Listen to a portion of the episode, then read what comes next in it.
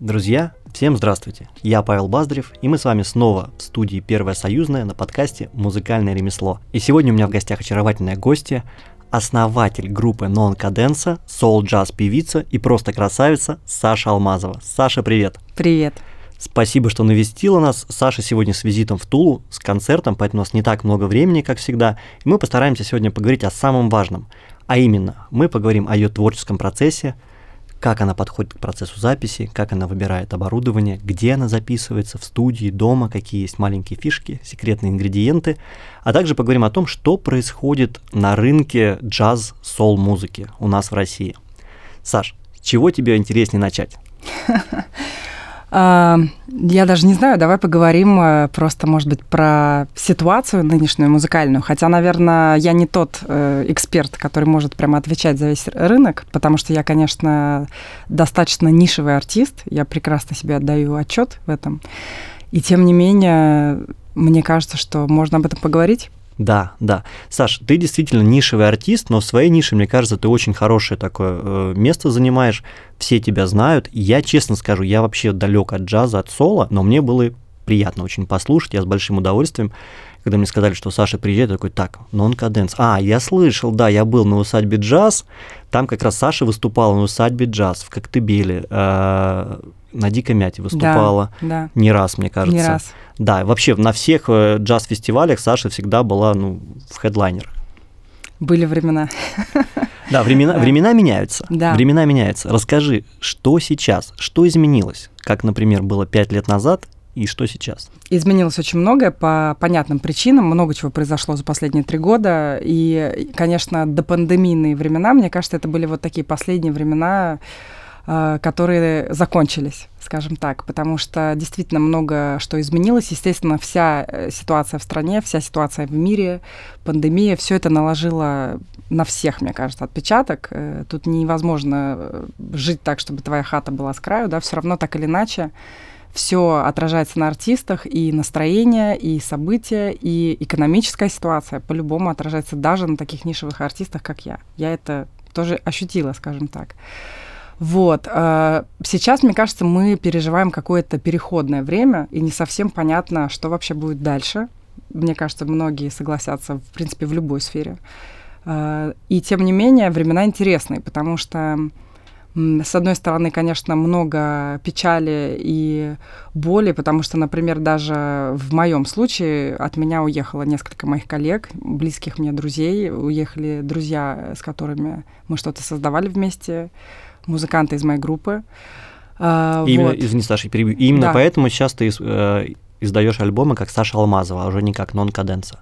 Это одна из причин. Э, это была долгая такая, долгая история и долгие размышления мои на тему того, э, как вообще дальше называть себя, да, потому что так получилось, что нон-каденса из группы это превратилось уже скорее в такую большую музыкальную семью, где постоянно меняются музыканты, и где, в общем-то, все равно самый основной так сказать, непоколебимый человек — это я, потому что получается, что все почти уже там 18-19 лет э, все это двигается мной, да, и получается, что немножко меняются э, составы, меняются, э, может быть, наш, наша концепция музыкальная, по крайней мере, мне хочется ее немножко все время менять.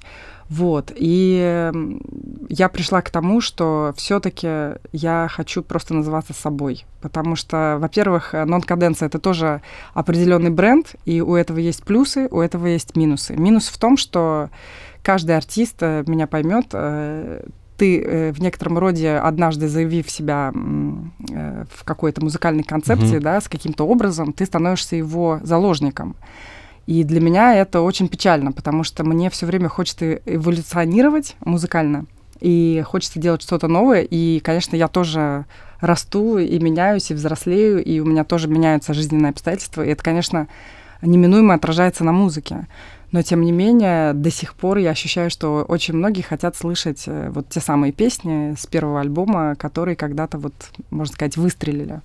Вот. В общем, это такой мой немножко бунт был. Мне хотелось э, все-таки откреститься. Не то, что откреститься, это все равно все часть меня, и все равно до сих пор на афишах мы пишем нон-каденсы в скобочках. Угу. А, вот, но хотелось немножечко себя толкнуть куда-то дальше, немножечко выйти, сепарироваться чуть-чуть, если можно так сказать. Расскажи, что отличается а, твое творчество там 10-15 лет назад угу. и сегодня? А, мне кажется, что 10-15 лет назад, во-первых, я действительно очень много слушала джаза, фанка и соло, причем в таком, наверное, классическом э, виде. И, конечно же, это очень сильно влияло на э, музыку. Э, и вообще я точно знаю про себя. Э, вот если, так сказать, без ложной скромности, если спросить, какой у меня реально есть талант – это далеко, мне кажется, на первом месте не пение, не вокал, не сонграйтинг, это мои уши. На самом деле у меня такой слухаческий талант. В том угу. плане, что все, что я слушаю, я потом э, как-то все это, в общем, перевариваю какое-то время, а потом я что-то подобное могу создать сама. Я это точно про себя знаю, поэтому я очень внимательно отношусь э, к тому, что я слушаю, и стараюсь прям фильтровать. То есть не слушать, если что-то не нравится, там, да. едешь в такси, то Мне всё, очень там... плохо, мне физически плохо, да. Недавно тоже мы были где-то с музыкантами в Турции, Э, тоже ездили туда выступать. Мы были на пляже, и там играла вот это вот современный регатон, по-моему, это называется. О, и да. я просто, у меня практически было прединсультное состояние. я просто физически реально не могу это выдерживать. Я уже молчу про какую-то попсу, про шансон. Для меня это просто вот э, прямо вот способ заболеть. Это одна из причин, почему я купил машину. Я в какой-то момент я думаю, все, я не хочу больше владеть машиной, зачем мне эти страховки, бензины, там, морочиться, там еще там ДТП, я буду ездить на такси угу. и вообще ни о чем не париться. Да, буду переплачивать, но нет.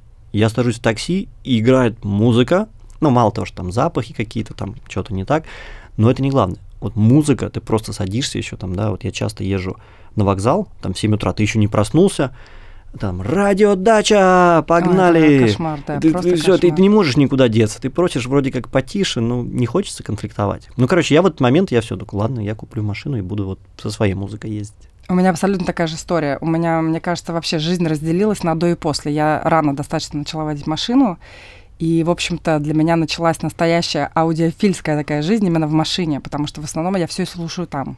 У меня как бы нет больше возможностей. Дома некогда, на работе некогда, там где-то на гастролях, в путешествиях. Что у тебя сейчас в плейлисте? О, в плейлисте у меня сейчас, а, сейчас скажу, есть такая классная группа, называется Эзра. Они играют такое что-то типа афробита, и там и куба, и афро, и джаз, и соул, и фанк, что-то такое. Очень классное. Вот. И, господи, дай памяти. Мне, мне нужно подсмотреть. Можно я подсмотрю? Да, ты можешь нам потом свой плейлист, э, мне потом прислать ссылочку, и мы можем даже ребятам э, в описании его Классно, кстати, я сделаю прям плейлист.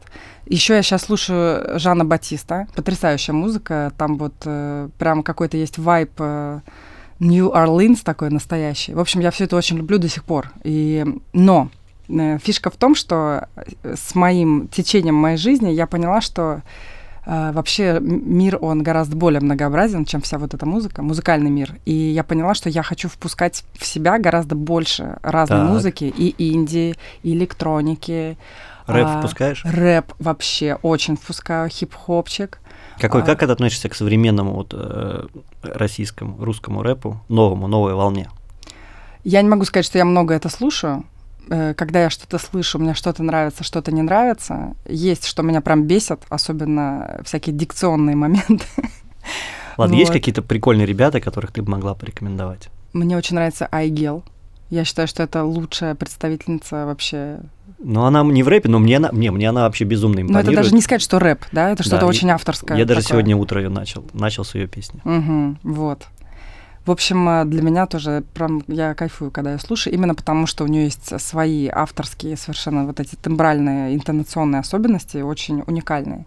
Э, вообще, в целом, э, я очень люблю когда люди делают что-то свое самобытное. Я очень не люблю, когда люди пытаются делать что-то вторичное, третичное и просто, ну, нагло копировать, в том числе, конечно, западных э, музыкантов. Может быть, это странно звучит от, от человека, который всю жизнь слушал в основном западную музыку, да, ну, сознательную жизнь, и, в общем-то, тоже подсознательно копировал, да, но есть нюанс, потому что одно дело, когда ты просто ну, грубо говоря, воруешь манеру, да, воруешь э, гармонию, там, биты и так далее. И другое дело, когда ты вдохновляешься и на базе этого делаешь что-то свое и пытаешься еще это адаптировать к реалиям, там, не знаю, русского языка, например. То есть э, я очень много слышала в свой адрес всякой бяки, особенно от джазовых мастодонтов, что вот, почему она поет на русском языке, это типа вообще несовместимо. Это полная чушь. Наоборот, а какой смысл делать что-то не на русском языке, если мы живем здесь? Э, и я точно совершенно знаю, спустя почти 20 лет своей деятельности, что для нашей аудитории очень важно, что ты делаешь что-то на русском языке. Хотя я могла бы сейчас наклепать три альбома на английском. Ну, вот вообще... у меня сейчас в плейлисте, наверное, 80% э, песен на русском языке. Я не знаю, как так получается, но мне очень нравится то, что сейчас происходит. Новые артисты, инди, рок, рэп, не знаю, вот все подряд на русском uh-huh. мне прям куда больше заходит почему-то. Не знаю uh-huh. почему. Хотя я очень такой адепт западной культуры, я там в свое время в Штатах пожил, uh-huh. мне очень нравится, у меня бизнес со Штатами, и мне очень нравится старый какой-то рэп американский. Но сейчас вот у меня такая волна, что я слушаю прям да. на русском языке. Да, если говорить про Индию, я, как обычно, немножечко жираф, до меня долго доходит, но я совершенно недавно открыла для себя Сироткина Сережу. И мне очень нравится. О, я тебе завидую, что только недавно открыла. Да, это, это именно так и было, что я прям приятно была удивлена, что вот такое вот делает кто-то э, в нашей стране. И вот, на мой взгляд, как раз Сережа это представитель э, совершенно такой новой какой-то реально волны, да, и какой-то вот этой новой искренности, и при этом как будто он впитал в себя, с одной стороны, все ценности, вот, которые мы с тобой разделяем, да, постсоветских детей, ты как будто слышишь вот эту всю ламповость и вот этот, э, ну, не знаю, весь баблгам, да, 90-х. А в то же время слышно, что он впитал очень много крутой качественной музыки и литературы, и кино. И я как сонграйтер все это слышу. У него все это пропитано кодом вот этим вот. Mm. И мне это очень понравилось, и на самом деле прям радуешься, когда слышишь такие проекты. Но, конечно, их очень мало, и Наверное, так и должно быть, и, наверное, так и должно быть, что все равно основную массу на сцене занимает, э, конечно, рьяная попса, э, или, в общем, что-то такое с патриотической повесткой, да, э, либо что-то такое очень коммерческое, заточенное просто под неокрепшую психику подростков, или под хайп, под какой-то. Не было соблазна никогда уйти в такую более коммерческую музыку? Никогда не было. Никогда не было. Это потому, что у меня никогда не было цели быть э, очень известной. Это правда. Я совершенно не лукавлю. Я просто плыла по творческому такому течению. Конечно, мне очень хотелось собирать залы, мне хотелось э, зарабатывать творчеством, я не буду это скрывать. Ну, это нормально. Да, это нормально. Это нормальная, как бы, нормальный энергообмен. Очень странно что-то создавать на чистом творческом порыве и в, в стол это убирать, да. Все равно мы все немножечко нарциссичные создания, особенно творческие люди, да. Конечно, нам нужно какое-то подтверждение внешнее, что все, что мы делаем, это не, не просто так, да, что это кому-то нужно. Этого мне, конечно, всего хотелось и продолжает хотеться. И где бы я ни была, в какой точке, да, мне все равно, конечно, хочется подняться на ступеньку выше. Но мне никогда не хотелось, там, не знаю, быть супер какой-то знаменитой, чтобы меня там узнавали на улицах, чтобы я собирала огромные стадионы. Боже упаси, я просто знаю, какую цену за это нужно платить примерно. И мне это не нужно, мне это не подходит.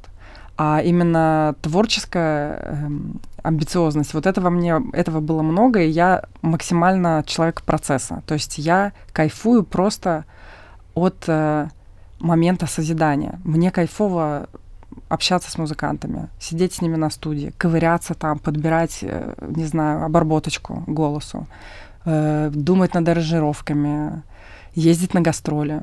А вот говоря о процессе, раз уж мы затронули, расскажи о своем творческом процессе, потому что ты же, получается, и музыку пишешь, и да. слова, и все. И аранжировки. Ну, аранжировки тоже сама. Да. Как строится этот процесс? Как рождается новая песня Саши Алмазовой? Расскажу маленькую байку, но она реальная. Э, какое-то время назад, несколько лет назад, ко мне в гости зашел э, один знакомый, и он увлекался электронной музыкой и сам что-то там клепал у себя дома. Так немножко сейчас обес... обесценила парня. Ничего. Он зашел и говорит, а покажи, где твоя студия? Я говорю, в смысле, какая студия? Он говорит, ну, где ты пишешь свою музыку? Я говорю, ну, пойдем покажу. Я его завожу, и просто там, э, где у меня спальня или что-то, у меня еще была тогда съемная квартира, у меня стоит э, синтезатор Casio. Ну, это был, окей, не синтезатор, это были клавиши полнооктавные, взвешенные, но Casio. Мне было достаточно. У меня стоял ноутбук, еще какой-то там, э, даже не помню, типа Asus, возможно. Так. Даже не MacBook, ничего такого. А, какая-то звуковая карта простейшая и микрофон Шур. И все. И он говорит, подожди, говорит, а где вот все? Я говорю, а что? Мне ничего не нужно. Мне даже это не нужно. Мне, в принципе, достаточно было бы пианино «Красный октябрь». Потому что вообще когда-то я так и начинала писать песни. Мне было там 13-14 лет. Э, я вновь открыла крышку фортепиано своего, пианино домашнего, после того, как э, с ужасом закончила музыкальную школу. Извини, а ты закончила музыкальную школу по фортепиано? По классу фортепиано, да. Угу. Сколько лет тебе было, когда начала вообще заниматься музыкой? Мне было четыре. Я начала очень рано петь и что-то придумывать. Меня отдали в музыкалку. Это были 8 лет кошмара, как традиционно. Но э, в процессе почему-то... Я вот сейчас много размышляю об этом, очень много, потому что я сама э, мама, и у меня сейчас э, трое детей. И я трое? Уже, да. Сколько лет детям?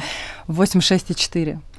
И я, конечно, активно начинаю на них наседать в плане музыки, и у меня уже э, двое учатся в музыкальной школе, причем в такой серьезной. Я их отдала немножечко в школу с джазовым уклоном. Тоже фортепиано? Вибрафон у старшей дочки. И вибрафон и фортепиано у нее. Но специальность вибрафон. А среднего ребенка вот пытаюсь сейчас э, приобщить к бас-гитаре. Он только угу. так-то. Я ему даже купила японскую бас-гитару. Сумасшедшая мать вообще. Э, бедный ребенок в 6 лет. У меня должен... дочери 6 лет, и мы с ней учимся играть на гитаре. Мы готовим сейчас новогодний номер. Э, как раз к ней приходит учительница домой, сначала она занимается с дочкой, потом со мной, потому что я-то никогда Класс. музыке не учился, и я просто вот следую, чтобы просто не опаздывать за ее домашними mm-hmm. заданиями. Да, ну, это, это супер, кстати, классный лайфхак. Я вот тоже сейчас стала немножко учиться играть на бас-гитаре, просто чтобы хотя бы понимать, э, ну вообще, как, как это правильно держать, какое вообще звукоизвлечение, да, да. аппликатура, вот это все. Ну и просто профилактика Альцгеймера, опять же всегда что-то Нейронные новое. связи формируются просто космически. У меня да, сегодня мозг сломался, пока я в саду или в огороде играл. Да, да, это очень круто. Поэтому всем вообще взрослым показано, не только детям, вообще заниматься. И, в принципе, люди, которые занимаются музыкой, они другие, мне кажется. У них совершенно да. иначе работает мозг. Это прям ощущается очень. Вот. Э, поэтому, да, возвращаясь к теме музыкалки, у меня, конечно, дилемма такая большая в том плане, что конечно, здесь есть момент, где нужно проявлять э, упорство такое немножко родительское, да, потому что понятно, что детям все это ехало-болело. Они не понимают, чем они так провинились, да, да, да. что им нужно так страдать, да, и ожидать, что ребенок сам там в 5-6 лет к тебе придет и скажет, отведи меня, пожалуйста, но этого не будет. Э, и у меня было так же, у меня были истерики, вообще я падала там на пол и притворялась мертвой, и у меня западали пальцы. Я говорила, мама, у меня, смотри, запал палец, я так много занималась, я не могу сегодня пойти на занятия. Как это знакомо все. Да, то, то есть э, все актерские способности были хорошо развиты в период этой учебы, но тем не менее, понимаешь, я не понимаю, вопреки я, как бы вопреки музыкальной школы, я осталась и даже стала, я бы сказала, музыкантом, да, или благодаря. Вот это очень сложный момент. Возможно, и то, и то. Возможно, это какой-то вот иньян, не знаю. Но, тем не менее, очень много мне дала музыкальная школа. И все, чем я сейчас пользуюсь, это, ну, как бы базис, он все равно оттуда. Это забавно. Но, конечно, в основном э, я очень многое выучила уже потом, уже на практике. Э, я всегда говорю, что вообще моя самая главная музыкальная школа — это мои музыканты. Потому что когда ты работаешь с такими крутыми, прошаренными джазовыми ребятами, еще и разными, да, и общаешься, иногда просто ты едешь в поезде за вот этим вот э, чеком с гремящим стаканом, и просто вы обсуждаете такие вещи, которые никогда тебе не расскажут ни в одной консерватории, ни в каком Беркли тебе не расскажут. Вот, и вот это круто. Это то, за что я очень люблю свою жизнь, за вот такие вот моменты. Иногда просто вот случается настоящий инсайт. Или, не знаю, ты пришел на мастер-класс какому-то, не знаю, вокалисту из Нью-Йорка, и просто он тебе за 15 минут объясняет что-то великое, и ты, у тебя все встает на свои места. Опять же, у кого-то не встанет, а у тебя встанет на свои места. Вот, да, потому что да, ты возьмешь да. то, что Нужна почва подготовленная, да, да. чтобы все проросло.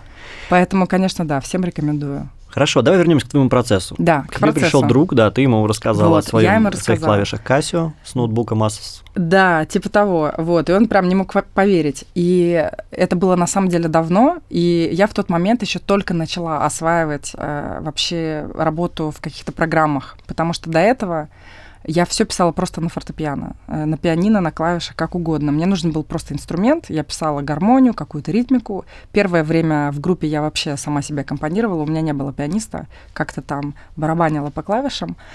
А, а потом э, вот у меня появились вдруг э, какие-то новые, как раз вот, мне кажется, это эволюционные какие-то моменты, когда ты пытаешься чуть-чуть дальше пойти, плюс я стала много разной музыки слушать, мне стали интересны какие-то артисты именно тем, что они сами вот все делают э, угу. по части программинга какого-то музыкального.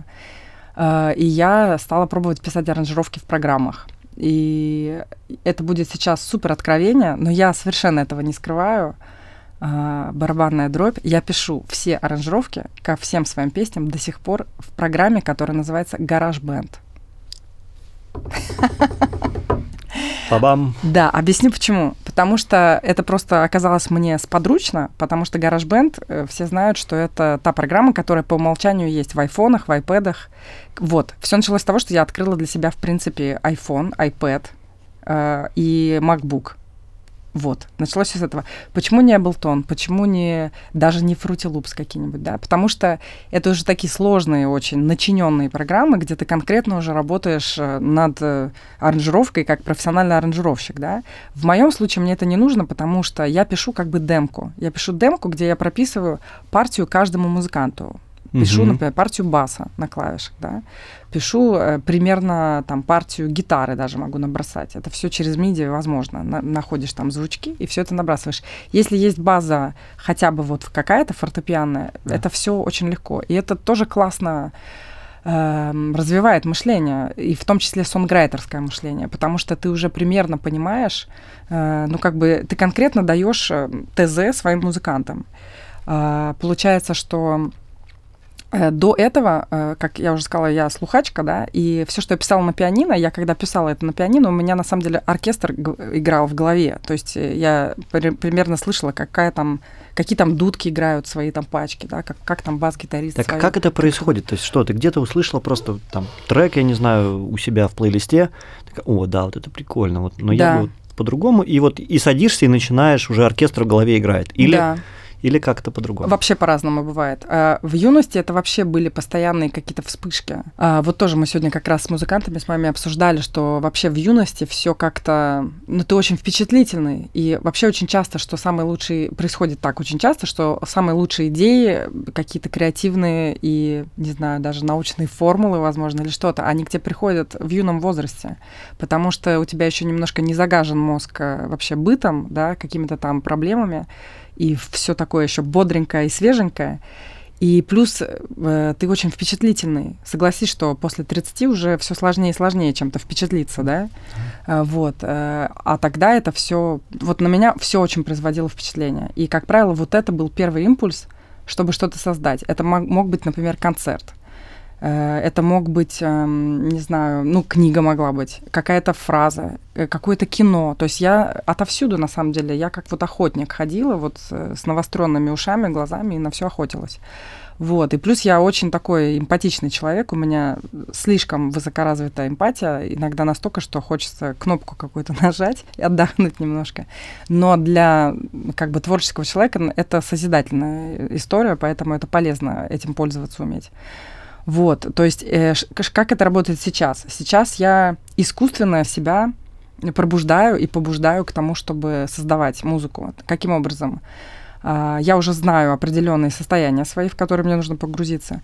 Плюс а, я очень много... Извини, какие да. состояния? Прибухнуть, покурить? Нет, нет, абсолютно нет. Это Спортом именно... позаниматься? Нет, это скорее вот опять же вернуть себя в какую-то вот это вот впечатлительное какую-то область впечатлений, область каких-то эмоций. Опять же, это у меня так. Кому-то надо побегать и проплыть там дистанцию какую-то в бассейне, да. Э, у меня скорее это вот э, как, какой-то заряд эмоций получить. Это для меня топливо такое.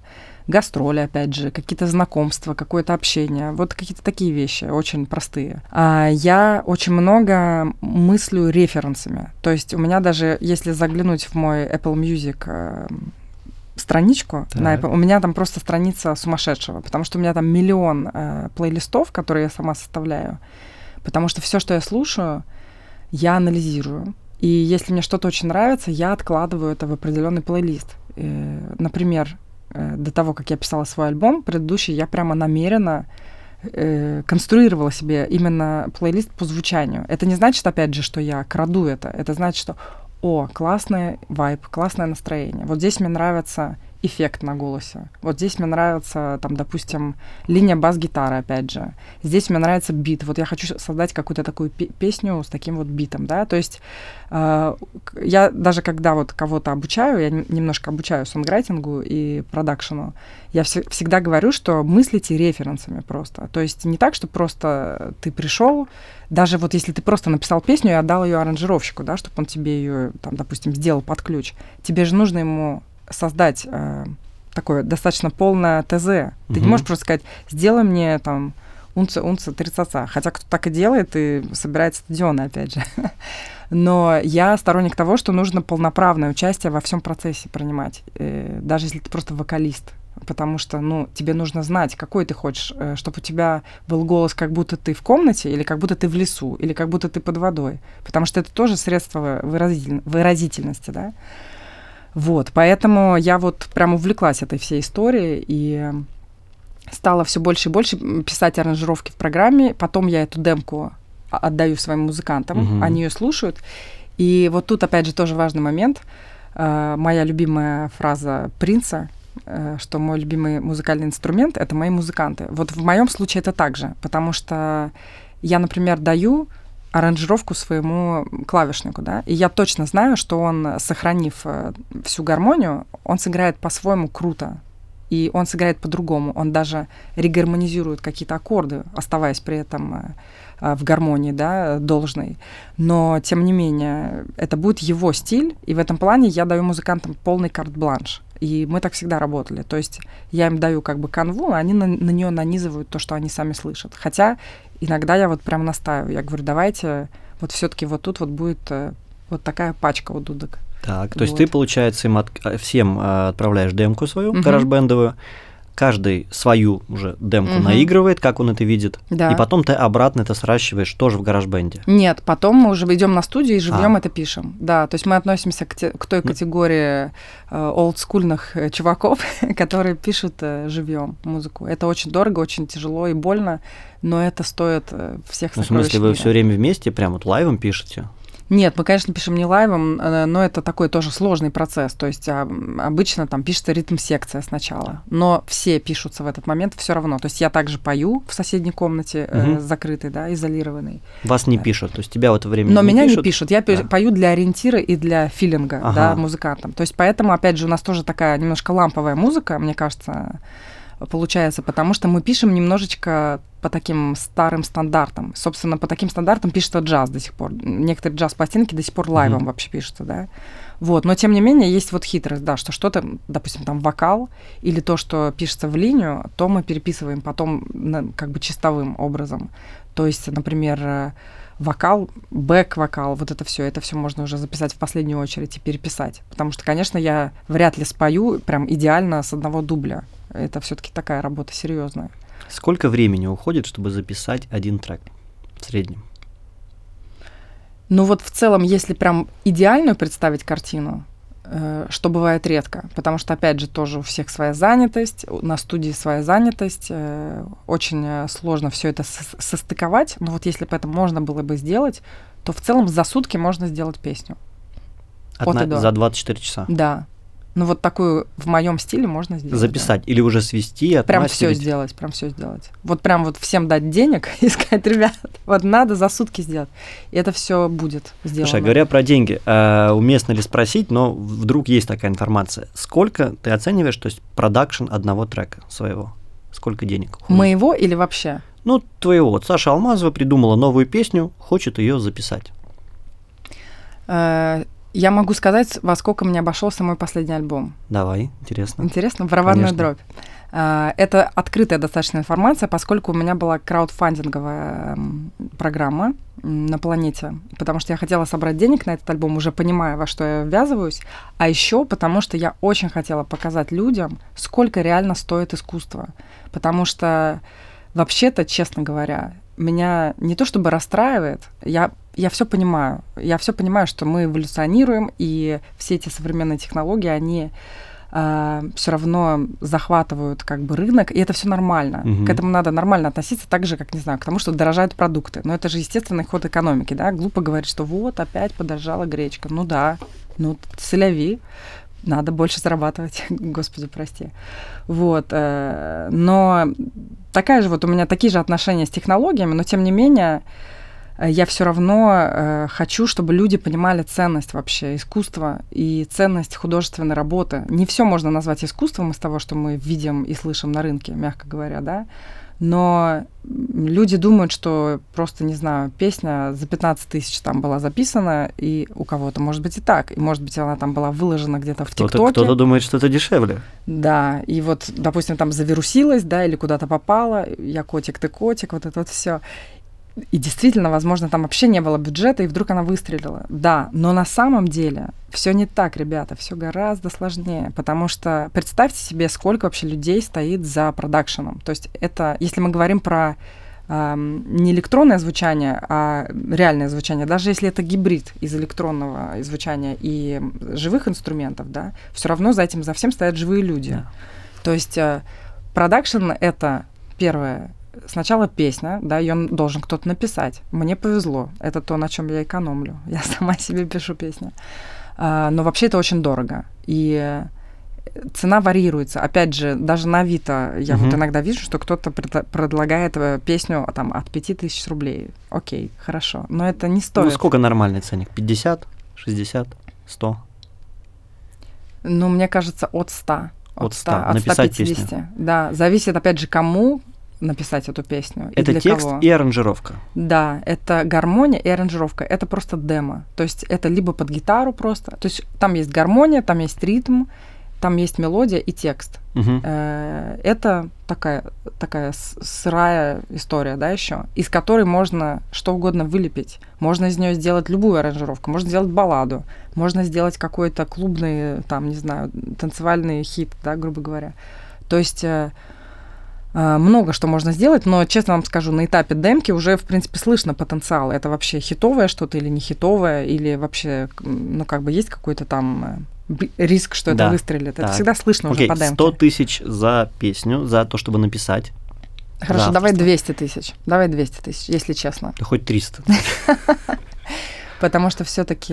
Саша, извини, а к тебе обращаются вот с коммерческими заказами? Да. Саш, напиши мне да, песню. обращаются, я пишу. Да. Это вот примерно такие. Примерно так, да. И я бы хотела, чтобы это было дороже, потому что это очень большая работа. По крайней мере, так как я к этому отношусь, это очень большая работа. Я думаю, что не все так пишут, но я прямо максимально погружаюсь э, в человека который, ну, я должна вот написать песню. Нескромный вопрос. То есть, э, исходя из структуры дохода, получается, ну, я знаю примерно, сколько стоят концерты, и мне кажется, на сонграйтинге можно больше денег заработать, чем на да. концертах. Если это поставить на какой-то конвейер, на какие-то регулярные рельсы, то да. Плюс еще э, зависит, конечно, грубо говоря, кто к тебе пришел за этой песней. Если бы ко мне пришел Дима Билан, я бы ему назвала другой ценник, конечно же. Дороже? Конечно. Ну, может, наоборот, типа, э, просто к нам часто приходят какие-то, не буду называть имен артисты, говорят, угу. я вообще вот такой вот, мне микрофон надо бесплатно. Ага. Я там в сторис вас выложу, и все, у вас сразу раскупят. Угу. Мы отказываем, но это всегда с какими-то такими, знаешь, неприятными чувствами. А нормальные пацаны ну, покупают, не парятся. Угу. Ну просто мне кажется, что часто, э, я слышал это от каких-то э, ребят тоже из индустрии, что крутые ребята, они не очень хотят платить. Они говорят, ты сделай мне классно, Мгм. а я потом тебя где-то представлю, там, Мгм. порекламирую. Да, есть такой момент. Э, Но вот с таким я прямо не сталкивалась. Сталкивалась в контексте выступлений, это да. Ну, скажем так, есть такие вещи, которые они настолько круты, что они не могут стоить никаких денег. Ну вот, грубо говоря, не знаю, если бы я действительно дружила с каким-то артистом, прям очень близко, и он был бы очень топовым, и он бы мне сказал, Саш, напиши песню, я бы написала бесплатно, вот правда.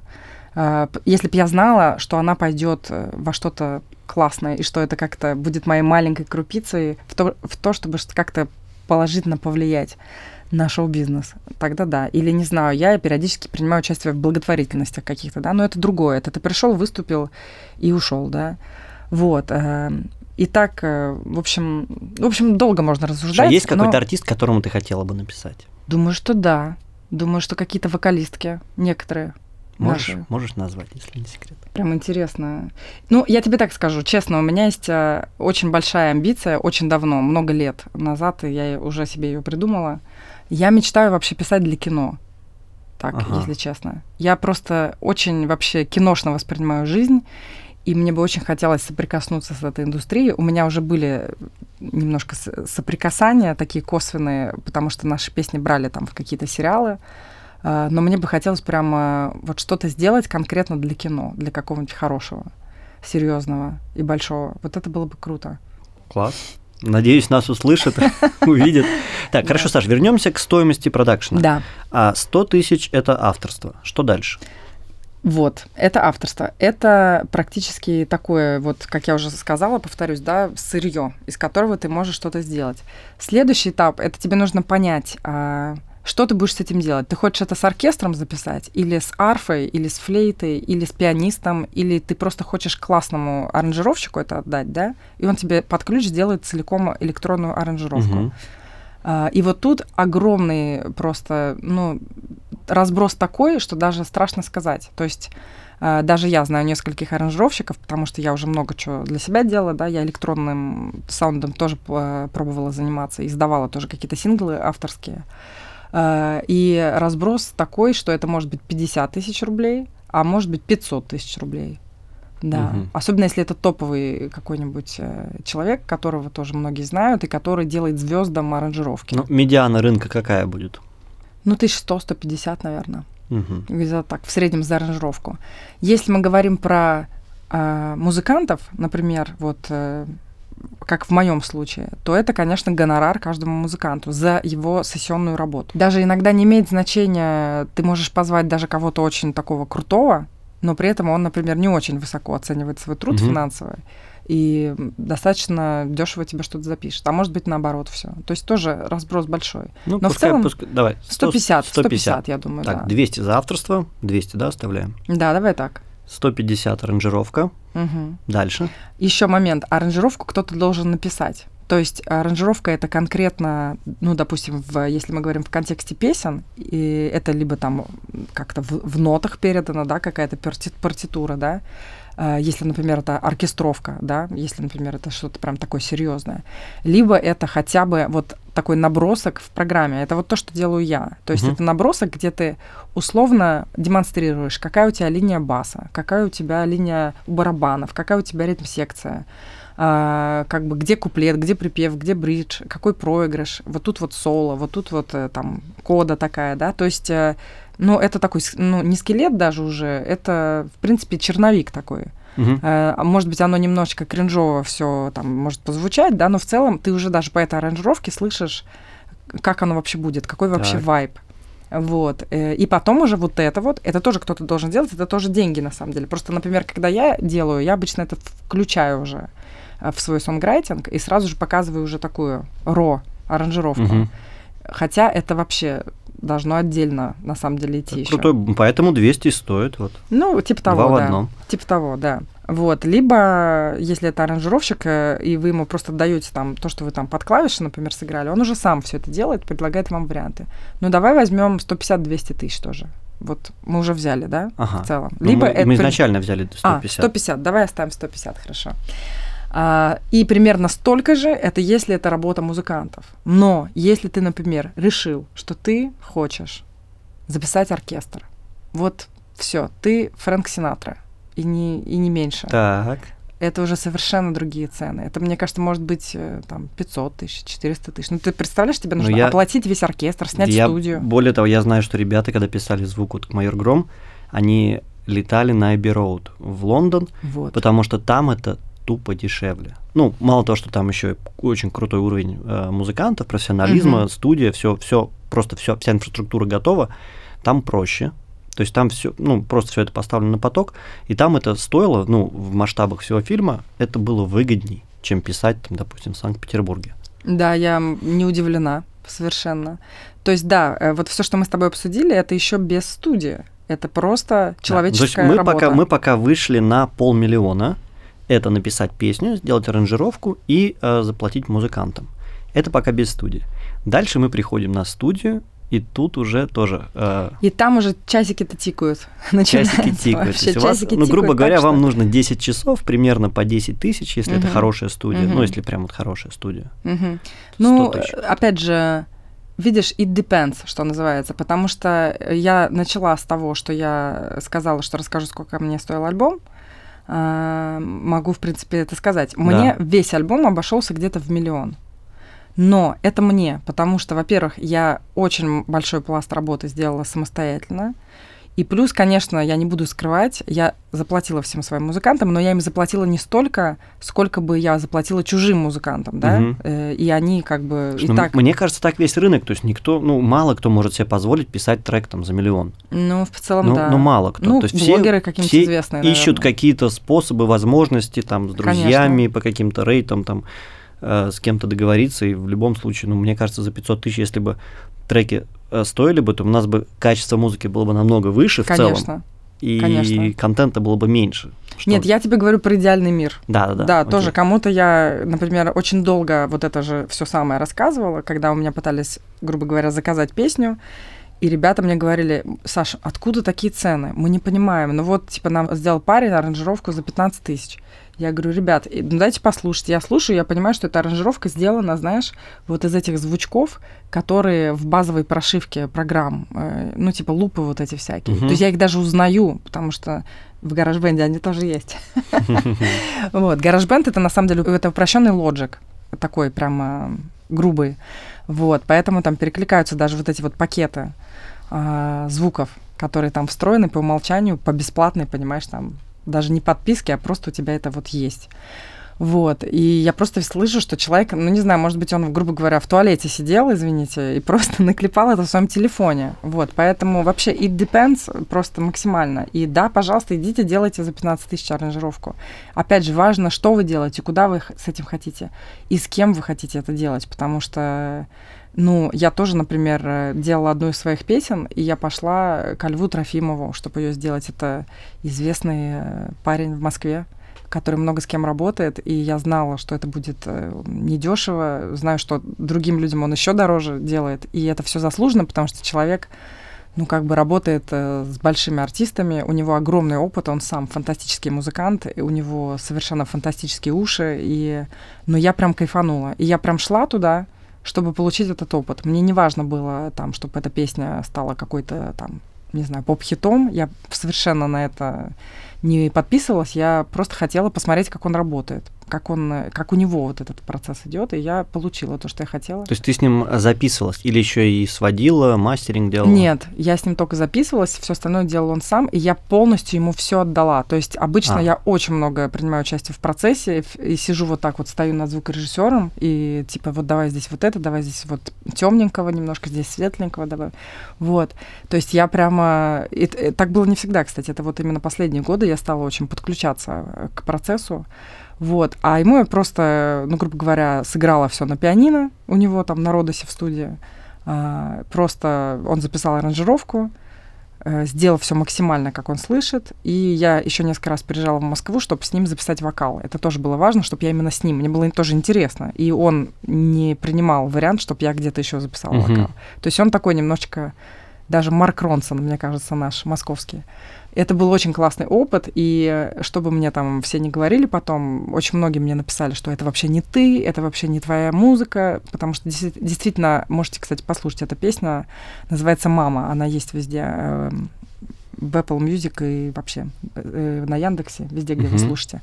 Она действительно очень отличается от всего, что я делаю. Но мне хотелось пойти в этот опыт. И самое главное, мне хотелось такой, знаешь, сделать sneak peek, именно как человек такой крутой работает, потому что я сама люблю продакшн, и всю эту алхимию я прям очень это люблю. Я бы хотела в этом тоже развиваться, не только как артистка, но и как э, человек, который непосредственно занимается продакшеном. Что касается поста, да, постпродакшн, э, дальше он начинается. То есть вот у тебя есть песня, вот у тебя есть дорожки, да, на которых все записано. Дальше эти дорожки надо свести. Это тоже определенная сумма, которая тоже зависит от человека, кто это делает.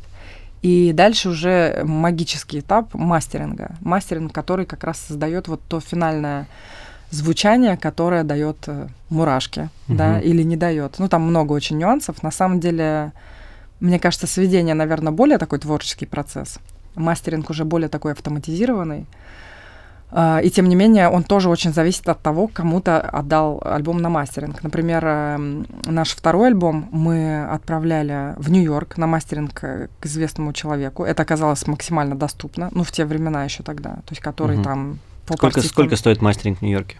Ты знаешь, вот я знала, что ты сейчас это спросишь, но я не помню. Вот в, в упор не помню. Но помню, что ну, типа там, знаешь, что-то 35 или 50 долларов за трек. Вот что-то такое было прям смешное. Ну, это, да, это действительно Да, особенно рынка. с тем еще курсом, да, это было очень смешно. Вот, э, но зато мы везде рассказывали, что вот, вот этот человек нам сделал мастеринг. Вот, а в прошлом году, когда я э, делала мастеринг своего, своего альбома, э, сам альбом мы писали и делали сведения с потрясающим человеком Петей Терновой. Это звукорежиссер студии Добролет, замечательный, потрясающий, и соратник э, легендарного Али Кринского нашего, Аля Кринского. Вот. Э, и Петя мне сказал, сказал, что ты знаешь, я бы сделал мастеринг, но вот есть тот, кто прямо сделает так, что вот прям будет вообще, вот золотые провода будет слышно. Так.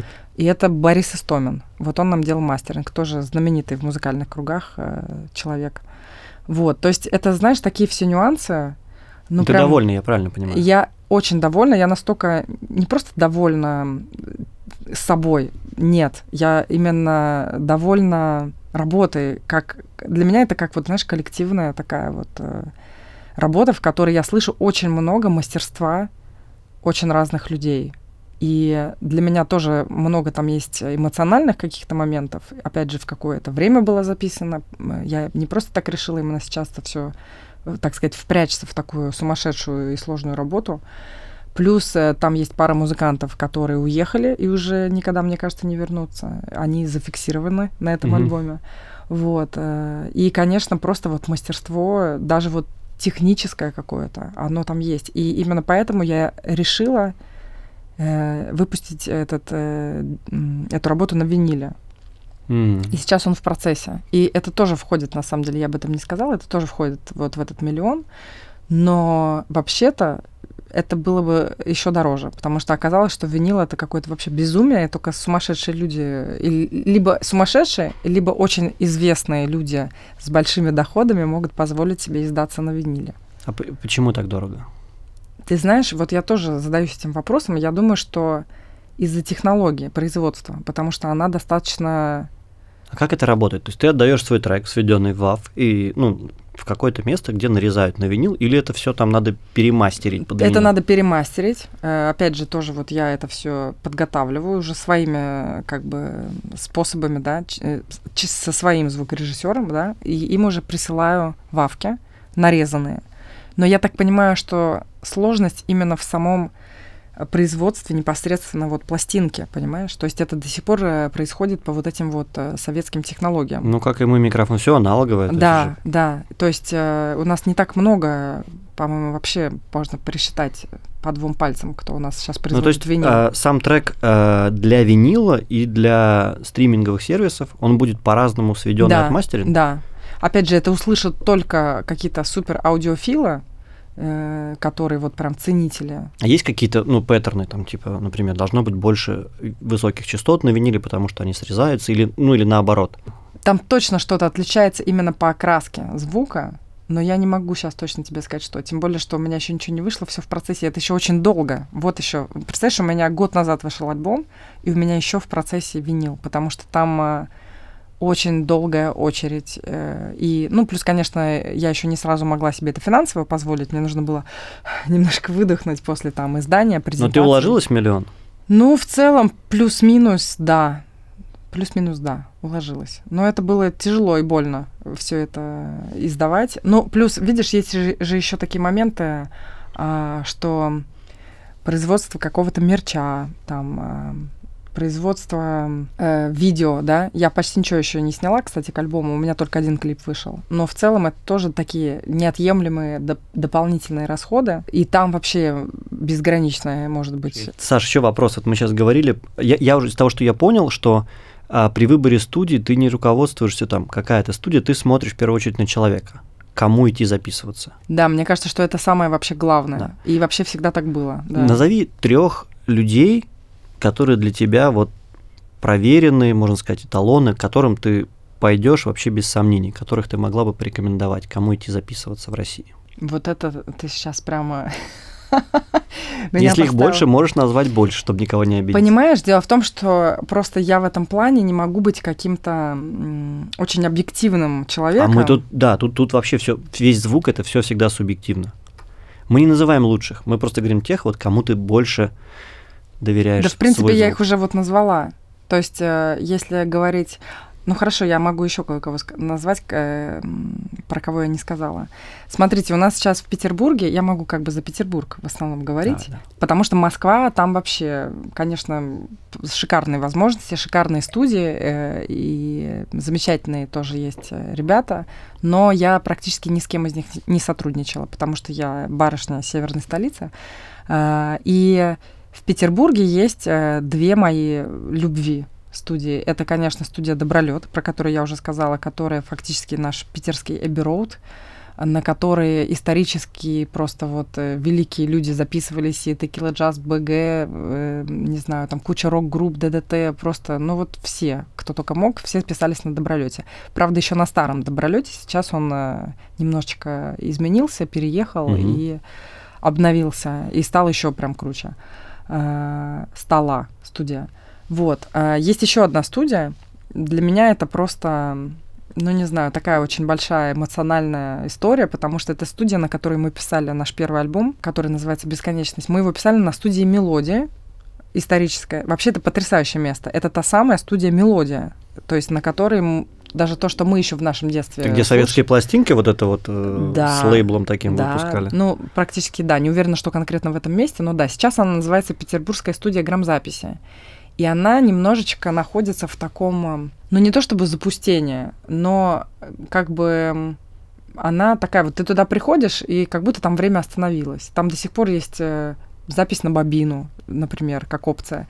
Там есть э, сумасшедшие архивы очень там потрясающих артистов, которые до сих пор не изданы, просто там на бобинах лежат. Ну, то есть это потрясающе. Там стоят, э, не знаю, там старинные микрофоны еще там, не знаю, каких годов но при этом э, там можно потрясающе совершенно записать звук, и там замечательные люди совершенно работают. И один из этих людей — это Кира Малевская. Это тоже уникальный случай. Как ты, наверное, э, замечаешь, женщин не очень много в профессии, такой, таки, в такой вот профессии. Но да, они, как... те, которые там, они, они очень крутые. Вот она именно такая, да. То есть это человек, который, в принципе, вообще впервые Э, ввел меня в такое вот уже такое серьезное очень погружение в работу над альбомом. И она мне очень много что дала э, в плане работы с вокалом, потому что у меня до этого были всякие там синглы, но фактически наш первый альбом мы писали там. И для меня это был колоссальный опыт. Мы очень долго его писали, около двух лет, э, с перерывами. И, в общем-то, до этого очень много было гастролей концертов, и вот тогда я поняла, что быть э, там концертной певицей и быть студийной певицей — это вообще разные миры. И очень круто, когда ты умеешь быть и там, и там да. Да, одновременно. Но как бы технологии, принципы, они разные, и ну, можно, кстати, быть, э, вот, кстати, хозяйкам на заметку, можно быть не супер выдающейся певицей, но очень круто уметь работать в студии. Очень круто чувствовать свои возможности, уметь работать с микрофоном, э, понимать вообще, что ты делаешь. Вот это классно. Это то, вот к чему я очень стремлюсь. А, и почему я вообще люблю работать на студии, потому что вот для меня это такая магия техники, вообще и таланта, и мастерства, и вот это вот все вместе как-то работает. И плюс вот, э, конечно, очень важно, это вот тот человек, который сидит по ту сторону стекла Да. и нажимает кнопку, потому что он не должен просто нажимать кнопку, он должен быть полноценным участником процесса в моем как бы понимании, в моем мире. И вот как раз э, Кира, она такой человек, поэтому я бы очень рекомендовала эту студию тоже. И Киру, если добролет, то это, конечно, все, кто там работает. Саша Докшин, э, Петя Терновой, конечно, Алякринский. То есть э, это великие люди, все их знают. Я думаю, кто, э, кто вообще в теме музыкальной индустрии нашей российской. Вот. Борис Истомин, которого я назвала, который ну, много чем занимается, но постпродакшеном, конечно, тоже. Вот, как-то так. Слушай, ну круто, круто. Мы узнали, смотри, мы узнали, что сейчас происходит на рынке, куда идет музыка. Мы узнали. Куда идет, еще никто не знает. Мы, мы, мы предположили, да. А, мы посмотрели, сколько денег может обойтись нам создание трека. Мы посмотрели, как строится твой творческий процесс. Мы узнали, кому Саша Алмазова ходит записываться, кому она доверяет свое сердечко. Это очень дорого стоит, и я думаю, что это будет полезно прям вот всем, кто послушает, и мне, в частности, было полезно, много нового для, для себя узнал. Ну а теперь я просто с нетерпением жду концерта, который у нас уже через три часа. Ого. Отправляемся на саундчек. Да. Спасибо, Спасибо тебе Саша. большое.